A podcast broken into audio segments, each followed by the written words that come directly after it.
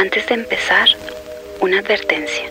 Este podcast podría contener escenas no aptas para menores de edad o para un público sensible.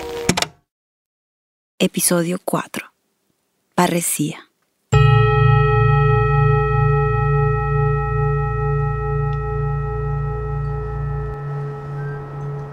Tienes 21 años. Es una noche húmeda en Vallasolano. No logras reconstruir las escenas completas. Por tu cabeza se pasa un flash, sensaciones, imágenes. Tú que pierdes el último barco del día. Tú bajo la lluvia sin plata para pagar un cuarto tres muchachas que dicen que quieren ayudarte y que te invitan a un hotel. Alguien que tiene la llave para entrar a tu cuarto e irrumpe a medianoche.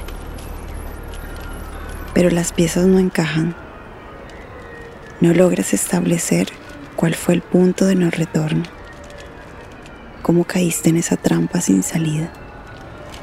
Encerrada en un cuarto de hotel con un hombre viejo que te amenaza con fuerza, hasta que no puedes hacer nada más que aceptar el horizonte de los eventos.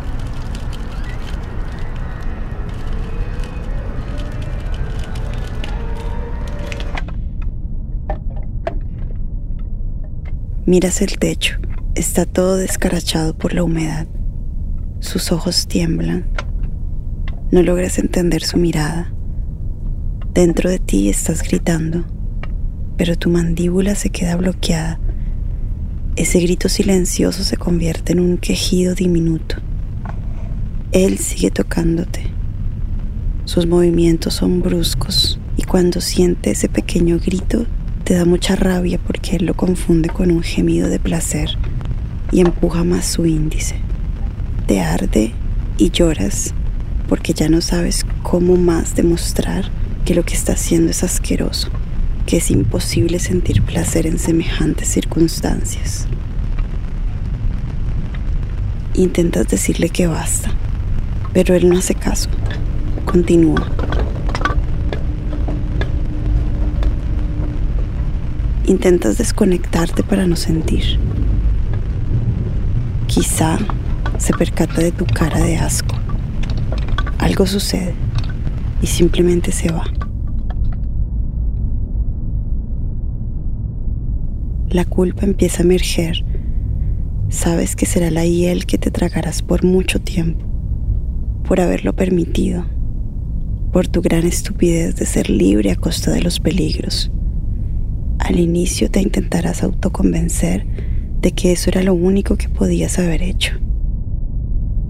Pero se ha sembrado el miedo, la inseguridad.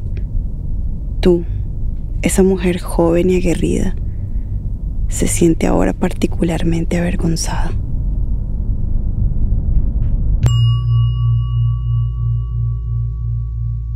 Diez años después, vuelves a pensar en esa trampa, en ese agujero donde te encontraste sin salida. Pero ahora estás lista para liberar el peso de la culpa. Quieres decirlo en voz alta, tomándote la responsabilidad completa de tus palabras.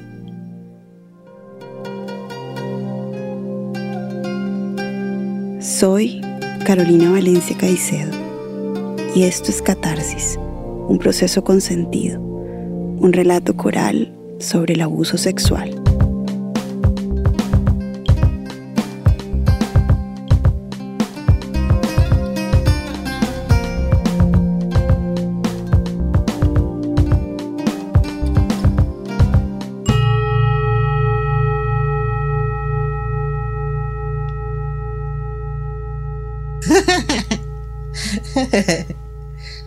y pues en mi caso pues soy negra, amas afro, con el cabello afro, que no me lo aliso, nunca me lo he alisado. Entonces claro, ya desde ahí ya rompo con una estética más transgresora. Ella es Valerie. Dirige un colectivo de mujeres trans, negras y racializadas de Cali, Colombia donde trabaja para empoderar y proteger a la población trans de la ciudad.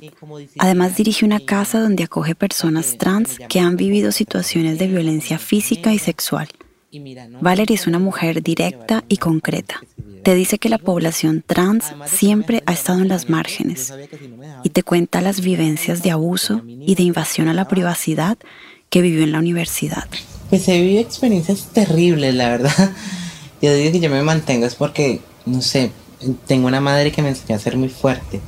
Pero mira que respecto al acoso y respecto a la invasión a la, a la intimidad de una, porque es algo que pasa constantemente con, con las mujeres trans y especialmente con las negras por el tema de la sexualización de la raza, que a nosotras nos sexualizan más por ser negras. Mira, en la universidad es donde yo he vivido las peores experiencias de discriminación, se me quebró la voz, que, que he vivido en mi vida, la verdad. Hay personas que sienten malestar con el cuerpo y el rol de género que les ha sido asignado al nacer. O hay personas que quieren construir su género de manera que refleje su autenticidad personal. Se conoce como tránsito a ese momento en el que una persona se plantea la posibilidad de transitar de un género a otro. Valerie te cuenta que cuando empezó su tránsito vivió experiencias de transfobia en la universidad donde estudia licenciatura en educación popular. Ella te comenta que antes de su tránsito ganaba estímulos académicos y esto le permitía trabajar en la universidad. Luego, entre más cambiaba ella, más discriminación sentía. Y ya después de eso pasó lo peor, que fue que yo empecé a trabajar en webcam porque pues me quedé sin posibilidad de trabajar en la universidad, no me daban monitoría, yo iba a entrevistas y me decían, te llamamos. Nunca. Eh, y, y pues me metí a trabajar en la webcam. Me fue bien, no lo voy a negar, trabajé como cuatro meses. Y ya después de esos cuatro meses, alguien de la universidad regó videos y fotos mías de, pues obviamente trabajando en la webcam, desnuda, videos teniendo, pues, pues haciendo cosas sexuales. Se lo mandaron incluso a mi familia. Y pues obviamente todo eso me obligó a salir de la universidad porque pues a donde llegaba me tomaban fotos y decían está aquí. Eh, cosas así. Eso fue un tiempo muy difícil. Y además pues con el tema con mi familia, ¿no? Que pues no, eso fue devastador. Mi familia me culpó a mí. Yo me sentía avergonzada, me sentía... Pues ahora es que ya veo que fui víctima, pero antes me sentía culpable totalmente. Totalmente. Valerie tuvo que enfrentar los efectos que desencadenaron las personas que compartieron sus videos íntimos. Eso fue su punto de no retorno. Fue difícil porque pues me tocó irme de la casa, eh, me tocó pues aguantarme hombres, porque la verdad sí me, pues, me fui a vivir con hombres. De cuatro años viví como con tres hombres que pues me colaboraban. Entonces pues como que ahí empezó todo el ciclo de, de de prostitución, técnicamente. Ella te cuenta que para una persona trans es un reto conseguir empleo. Estos ataques en su contra la impactaron en un momento decisivo de su transición. La dejaron expuesta. Más al saber que una es tan visible, que una que todo el mundo ya le vio el cuerpo, eso también es otra cosa, que todo el mundo ya te conoce el pene, que todo el mundo, eso eso eso es eso genera como mucho temor. Yo a veces no sé con qué intenciones la gente se me acerca yo digo que todas esas experiencias marcan mucho y no se habla de eso, ¿no? De hecho, una vez ni siquiera está recordando eso y llega alguien que con alguna acción o con alguna palabra o con algún gesto o con algún roce, de una te, te recuerda que eso pasó y que puede volver a pasar. Y eso son, para mí, eso son como las cicatrices del abuso, ¿no? Que eso no se quita. eso, yo creo que eso siempre va a estar estas experiencias pueden llegar a ser abrumadoras. Sin embargo, Valerie siguió asistiendo a la universidad, aunque se sentía observada e incluso sexualizada. Y pues habla otra vez que me pasó fue que una vez me, me escopolaminaron en la universidad. Pero fue una persona conocida. Una persona conocida con la que yo ya tenía como charlas pues había tenido una charla ahí medio sexual, pero nunca había pues como pasado nada. Y yo, lo, yo no recuerdo nada, yo te lo juro, yo, yo sé que algo me dieron, yo estoy segura de que algo me dieron. Eh, yo lo único que recuerdo fue como, como, como flashes de cuando estaba pasando el acto sexual con el man. Y pues que el man lo hacía con demasiada violencia, me pegó, me, me golpeaba la cara y todo, recuerdo. Yo no quise hacer nada porque pues Mira, la verdad, hay que hablar claro, la sororidad para las mujeres trans no existe. y terminar denunciada por calumnia, por quién sabe qué cosa, que luego el otro inventara que no, que yo sí quería. Y no, no, no, no. Esto me parece, me parece revictimizante para nosotras el tema de denunciar. Además que siempre se nos pone en duda.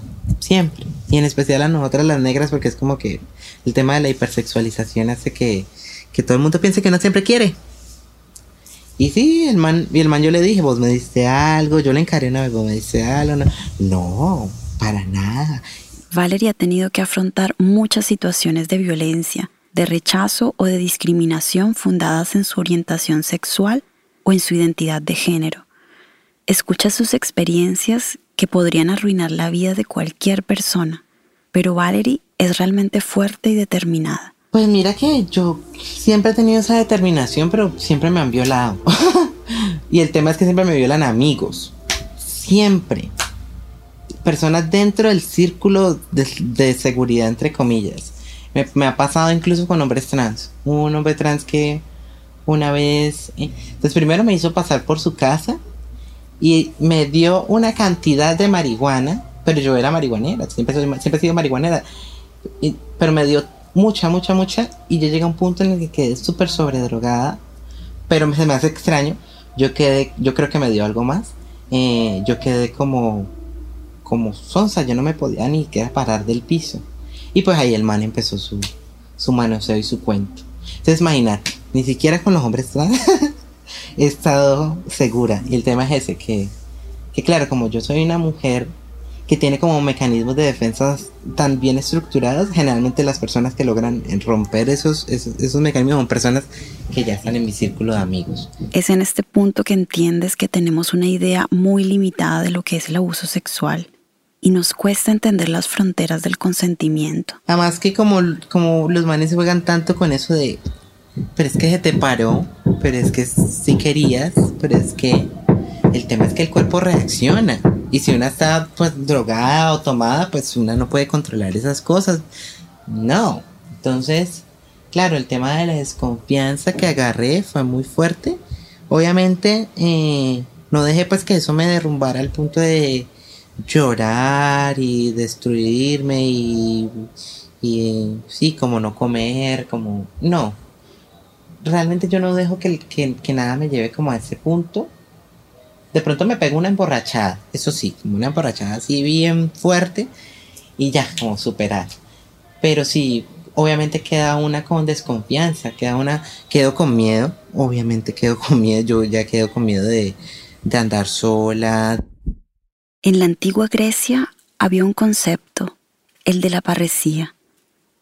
La parresía es una manera de comunicar en la cual uno habla haciendo uso de la libre expresión para el bien común y tomándose la responsabilidad completa de sus palabras sin importar cuán incómodas puedan ser. Valerie te habla de ese proceso que le ha ayudado a transformar estas vivencias en algo menos dañino. Creo que lo único que me ha generado un efecto reparador ha sido hablar, hablar y hablar públicamente, hablar con otras compañeras del tema, también para concientizar de que eso nos puede pasar a cualquiera. Sí, porque a mí a veces me ven como, ah, pero esta quién se la va a comer. Está tan harta, está tan amargada, está tan... Mira, a mí me pasó. Hablar con mujeres ha sido la única, la única vida en la que he encontrado como, como un poco más de paz y como que me he liberado más un poco de eso. Y después, ella te habla de otro método para exorcizar y limpiarse. Yo, yo, yo soy muy rezandera, entonces yo rezo también como para para, entregar a alguien más esa, esas, esos traumas, ¿no? Porque yo le rezo mucho a Santa Marta, porque ella es como la que la que trabaja como todas las, las causas prácticamente perdidas. Todo lo que sea, todo lo muy, muy, muy difícil. Para mí ella está con las putas y con toda la gente muy marginal. Entonces yo rezo. ¿Quieres que la recite? Los ruidos de una construcción interrumpen el diálogo. Valerie no logra recitar la oración. Ella te envía después una imagen de la santa con la plegaria. La lees en voz alta. Gloriosísima Santa Marta, que por los montes anduviste, te encontraste con el dragón y con el agua bendita lo amansaste y con una cinta lo ataste. Por la virtud que te han dado, ruego que te amen con devoción, que mis enemigos pasen y no me vean, que me vean y no me toquen. Mira, al igual que tú, yo llevo un dragón y te ruego siempre hagas justicia por mí. Vuelven a retomar el hilo de la conversación. Valerie habla de la marginación. Para las mujeres transnegras, el llegar a espacios de representación, espacios de liderazgo, es muy difícil. Si tú has visto acá en Colombia, contaditas con las manos. Para nosotras es el triple de difícil. Yo creo que tiene que ver con el racismo estructural, que les molesta vernos surgir, les molesta ver nuestra visión crítica, les molesta escuchar también nuestras experiencias y en parte molesta porque pues obviamente la intersección transfobia, racismo, clasismo, empobrecimiento, que es lo que siempre vivimos en mayoría las, las mujeres transnegras, pues pone en evidencia los privilegios de las personas diversas blanco-mestizas, que en mayoría no viven esas situaciones de marginalidad y si las viven, tienen un poco más de posibilidades de surgir económicamente a través del trabajo, incluso a través del trabajo sexual. Para nosotras no es así. Para nosotras la webcam es mucho más difícil, la prostitución en las calles es mucho más difícil, a nosotras se nos exige virilidad y se nos exige feminidad al mismo tiempo y esas dos cosas no pueden, no pueden coexistir al mismo tiempo, porque si estás súper femenina, no se te para, y como sos negra, te exigen que se te pare. Entonces imagínate, nosotros vivimos un, unas exigencias mucho más fuertes a la hora de incluso de transitar. Entonces imagínate, poner todo eso en discusión obviamente eh, incomoda y pues obviamente hace que, que la quieran sacar a una porque pues cuando una pone estas cosas en discusión también está recordando que hay un abandono histórico. Siempre ha habido un abandono histórico con las mujeres transnegras. ¿Dónde estamos? ¿Dónde estamos? No estamos. Valerie trabajó muchos años en organizaciones de mujeres trans, donde inició su tránsito y donde forjó su empoderamiento político, hasta el punto de crear su propia organización de personas que habitan el cuerpo trans. Pues como que ahí nació mi sueño, ¿no? Como que yo dije, no, tiene que, tiene que haber un proceso eh, creado desde personas trans y dirigido por nosotras, ¿cierto? Ella te cuenta su concepción sobre la capacidad transformadora que tiene el arte, impactar los escenarios públicos. Esto es lo que intenta hacer su colectivo. Actualmente se llama Colectiva Trans Empoderarte. Como nosotras somos una colectiva antirracista, una organización antirracista, y que pues nos pensamos el arte como una herramienta de poder para visibilizar nuestros cuerpos, nuestras realidades, nuestras nuestras estéticas, nuestras formas de ver el mundo, nuestras formas de leer la realidad, la sociedad, etc. Y en la colectiva, eh, pues buscamos como misión trabajar desde lo pedagógico para empoderar y proteger a nuestra población. Esa es como nuestra, nuestra misión.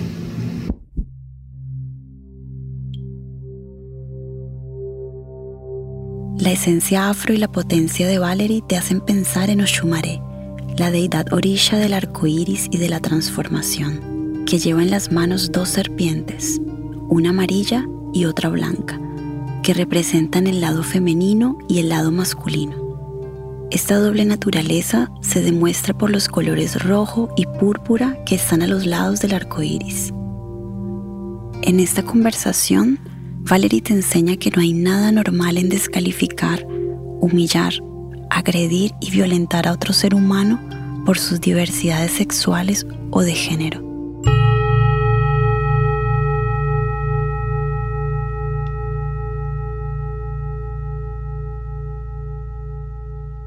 Cuando usted escucha una historia y cuando usted cuenta una historia, usted cambia, ¿sí?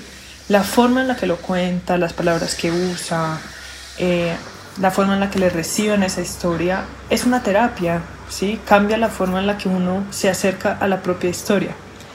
Y también cuando uno la escucha, uno la puede hacer existir. Todas estas historias han estado enterradas porque al Estado no le interesa, no le importa, nunca ha buscado a las personas LGBT a saber qué fue lo que les pasó.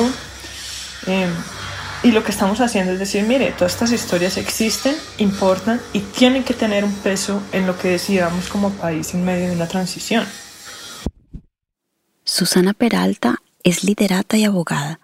Trabaja en Colombia Diversa, una organización fundada en el 2004 que actúa por la defensa de los derechos humanos de las personas LGTB en Colombia. Le preguntas por qué las personas discriminan a la población LGTB la gente no es, no comete actos de violencia por prejuicio, eh, por, porque sea particularmente malvada.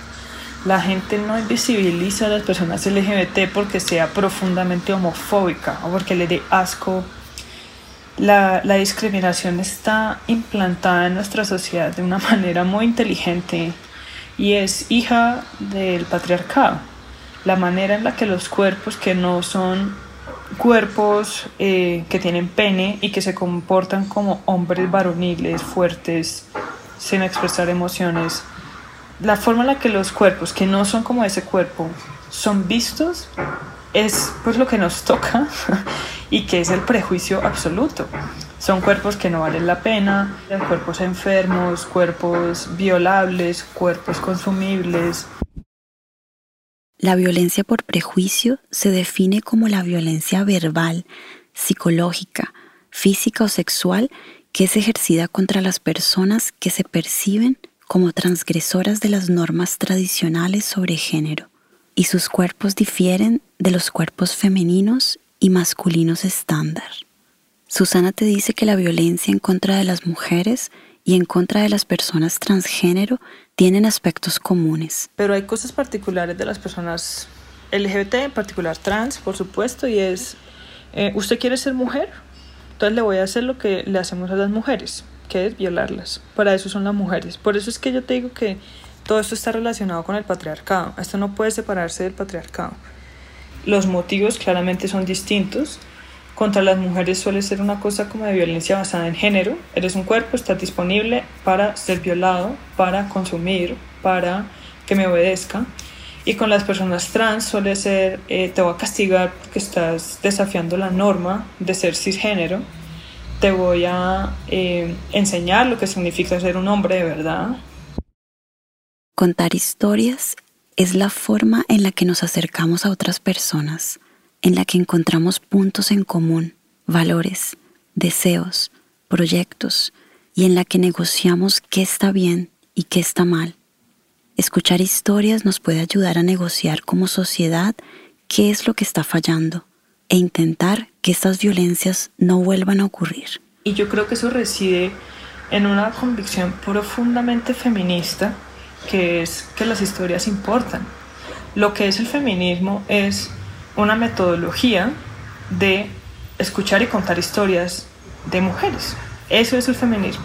Susana te sorprende porque su experticia como abogada se mezcla con su pasión por el teatro griego, a tal punto que en una frase abarca el significado esencial de tu proyecto. Y el hecho de que esto se llame catarsis pues es muy bello también, porque efectivamente es lo que los griegos consideraban que era para lo que servía el teatro, eh, los griegos ya se sabían todas las historias, ya sabían cómo terminaban, ya sabían que Agamenón lo mataba a Clitemnestra, ellos ya sabían, ya sabían que Orestes luego las furias lo perseguían, ya sabían que luego Atenea lo absolvía, ya sabían. Pero el hecho de ir y ver una historia ser contada produce algo en uno que nada más lo puede producir, que es la posibilidad de proyectarse y de reconocer por un momento ser otro, Hablar, contar la historia es terapéutico, cambia el mundo. Sí, contar historias puede cambiar el mundo. Hablar en voz alta, desvelar el miedo y no ocultarse más en la culpa y el temor al rechazo. Todo esto es catarsis.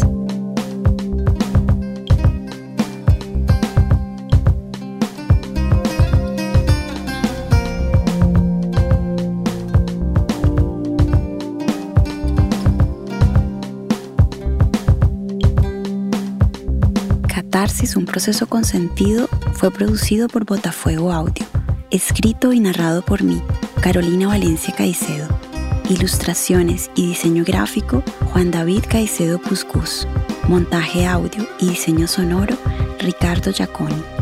Agradecemos especialmente a Valerie Sumer por su valiente testimonio y a Susana Peralta por su valiosa participación en este episodio. Este podcast se realizó gracias a la beca Prácticas Creativas de Producción Sonora Podcast del Programa Nacional de Estímulos del Ministerio de Cultura de Colombia. Síguenos en nuestras redes y en botafuego.org, una plataforma de podcast y audiodocumentales donde encontrarás todas nuestras producciones.